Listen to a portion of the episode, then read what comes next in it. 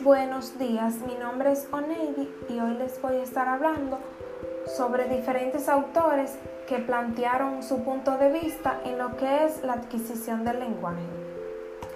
La teoría de Vygotsky es una teoría que no solo abarca el desarrollo, sino también el de otros procesos mentales superiores, incluyendo todas las formas de inteligencia y memoria.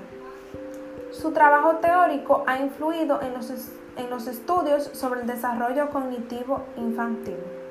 Este decía que el desarrollo del niño en el lenguaje hablado, escrito y de los sistemas numéricos es equiparado a los cambios culturales en el uso y dominio de estos sistemas de signo. Brunner fue otro autor que dio su punto de vista en lo que fue la adquisición del lenguaje.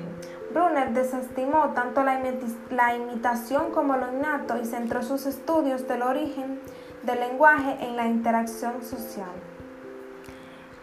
Brunner precisa que un marco interactivo eh, debe darse eh, de marco social adecuado para que tenga el lugar del aprendizaje y a esto lo llamo andamiaje. Skinner eh, fue otro autor quien decía que la idea de que un comportamiento, lo que es el lenguaje, en vez de ser reforzado, continuará especialmente después de un refuerzo o un premio.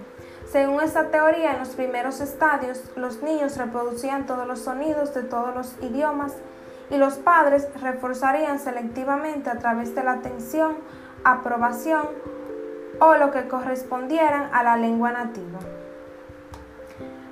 Piaget decía que el lenguaje sería un producto de la inteligencia, por lo que el desarrollo del lenguaje es el resultado del desarrollo cognitivo. Habla de un lenguaje egocéntrico en los niños pequeños, pues estos hablan con ellos mismos a pesar de estar con más gente. Según Piaget, esto sería un reflejo del pensamiento egocéntrico del niño. La teoría de Lennenberg formuló la siguiente adquisición del lenguaje. El lenguaje es la manifestación de tendencias cognitivas específicas de la especie, es la consecuencia de las peculiaridades biológicas que hacen posible un tipo humano de condición. La función cognitiva que subyace al lenguaje es una adaptación y de categorización y extracción de semejanza. El factor determinante de la conducta lingüística es la función cerebral. Para Halliday, la adquisición de una lengua consiste en el dominio progresivo del potencial funcional que se incrementa hasta la tercera etapa en el cual se registran ya funciones características del lenguaje adulto. Esta teoría se basa en que el significado es un factor determinante de los inicios del lenguaje infantil. Por último, la teoría de desarrollo del lenguaje que anunció Noam Chomsky se fundamenta en un polémico precepto. El lenguaje humano es el producto de descifrar un programa determinado por nuestros genes. Esta postura choca diametralmente con las teorías ambientalistas del desarrollo que enfatizan el papel de la influencia del entorno sobre el individuo y la capacidad para estar adaptándose a los diferentes contextos que le toca vivir. Además, Chomsky afirma que los niños poseen la habilidad innata para comprensión y de la gramática del lenguaje, habilidad que va desarrollando a través de sus experiencias y aprendizajes. Para concluir, quiero recalcar que los aportes dados por todos estos autores son de vital importancia para lo que es la adquisición del lenguaje en los niños y también en los adultos.